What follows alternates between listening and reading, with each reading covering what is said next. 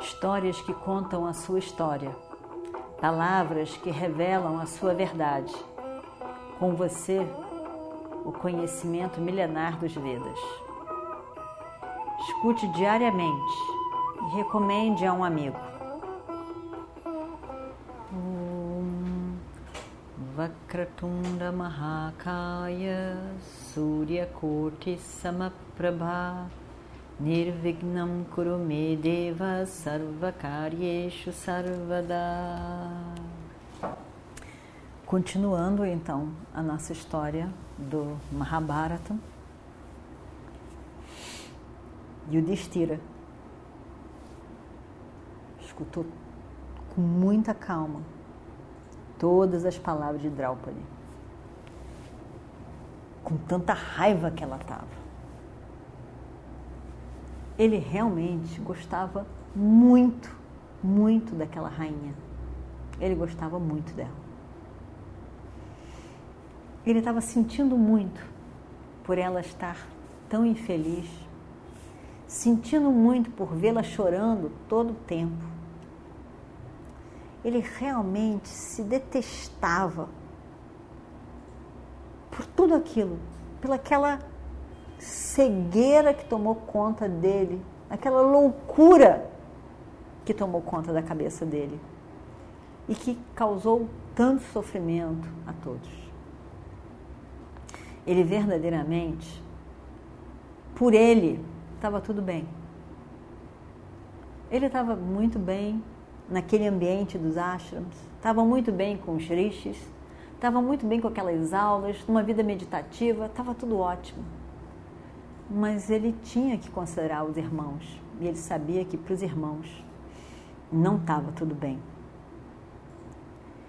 Ele já tinha por natureza um desapego aos objetos, aos, aos confortos, ao, a tudo no mundo. Já era natural para ele, mas não para os irmãos, não para Draupadi de maneira nenhuma ele realmente já tinha chegado a um, a um momento na vida, e Draupadi viu isso muito bem, em que alegrias e tristezas, sucesso ou derrota, frio ou calor, não fazia tanta diferença assim para ele. Ele recebia os dois da mesma maneira. Pensou Yudhishthira, Draupadi está certo. Eu tenho um espírito de sannyasi. Eu tenho um espírito de sannyasi. Mas, ao mesmo tempo, ele também pensou: eu não posso esperar isso deles, dos meus irmãos de Draupadi. Eu não posso esperar. Eles, eles não tinham esse mesmo espírito. E eles não eram dados a essa paciência em que nada se fazia. O que, que eles podem fazer? Eles são diferentes de mim.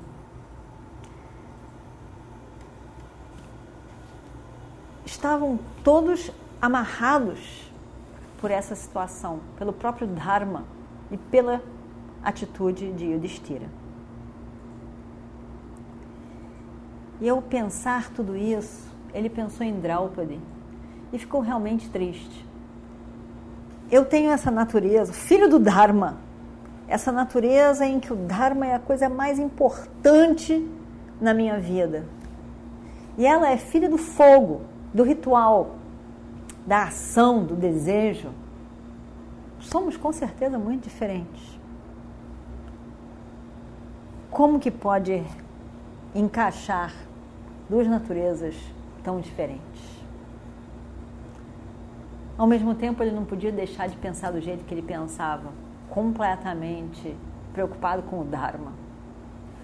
E Draupadi também não podia deixar de ser aquele fogo que ela era. E o Destira faz com que ela sente perto dele, bem perto dele. Pega as mãos dela nas mãos dele e vê que ela ela tremia. Ela realmente ela tremia. E pega a seu pano que cobria os ombros dele ásperos, realmente a casca de árvore batida, e tenta secar um pouco dos olhos dela, cheios de lágrima.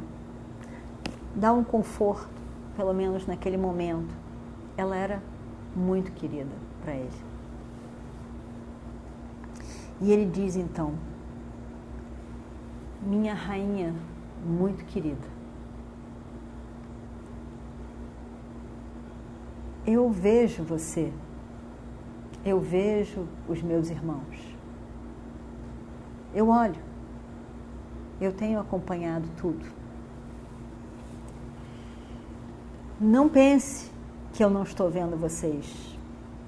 Não pense que eu não me importo com vocês o que vocês sentem.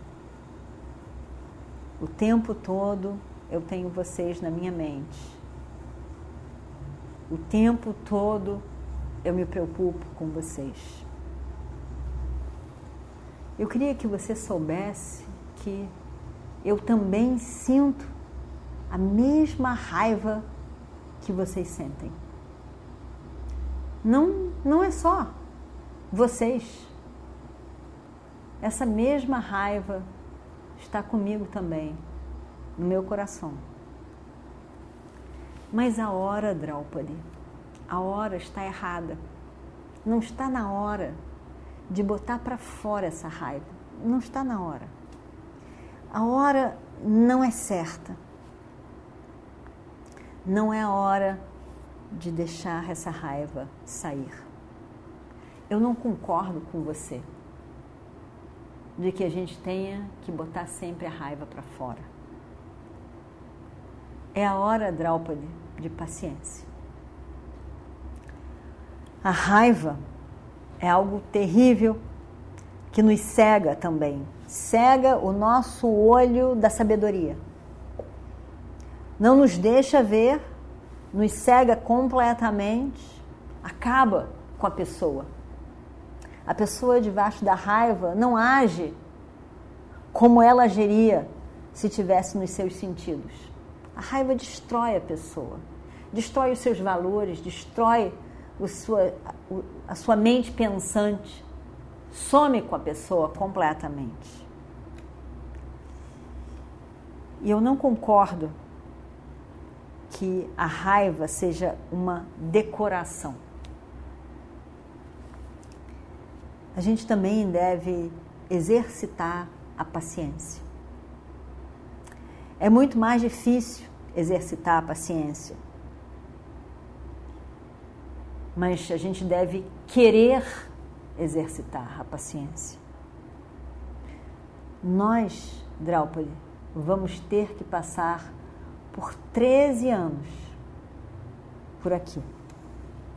Eu prometi, eu dei a minha palavra. E a minha palavra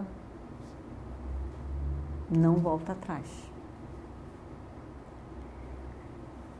Não volta atrás e eu não vou me deixar ser levado ou roubado pela raiva. Isso é uma fraqueza. Temos que controlar essa raiva. Eu entendo que essas minhas palavras não agradam você. Eu sinto muito mas nós temos que encarar os fatos. E esses são os fatos. Não é a hora para mostrar raiva. Você não deve ficar com muita raiva de mim pelo que eu estou falando. Nós vamos ter que ter paciência, porque são 13 anos para frente que teremos que esperar. Draupadi sentia muita coisa. Eram muitas emoções, muitos pensamentos, muito, um turbulhão de coisas. E as palavras de Yudhishthira não aquietaram aquele turbilhão. Na verdade, poderia se dizer mais, ela estava uma fera, uma fera ali. Dentro daquele corpo, ela estava uma fera. Como que isso pode acontecer? como isso pode acontecer com a gente. Ela diz: Eu vejo que o destino da gente é mais poderoso do que qualquer coisa nesse mundo.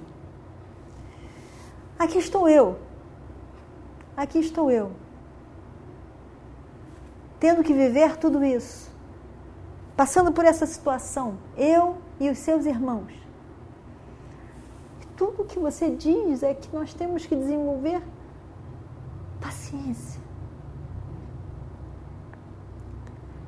Nós que vivemos dentro do Dharma totalmente, todos esses anos, a vida inteira, desde sempre. E agora, o seu Dharma faz com que a gente fique aqui sentado com os rishis, ouvindo palestras e, e só. Você está mais feliz, Yudhishthira, com essas pessoas do que com o seu próprio povo, os seus irmãos e a sua esposa. Você está preparado a abandonar qualquer coisa em nome desse Dharma. E parece que o Dharma é muito mais pesado, de muito mais valor para você do que nós nós não pesamos tanto na sua vida. Você poderia abrir mão de Bhima, Arjuna, Nakula, Saradeva e, evidentemente, eu mesma, por uma questão do Dharma. A sua loucura pelo Dharma é mais poderosa do que o amor por nós que sabemos que você tem.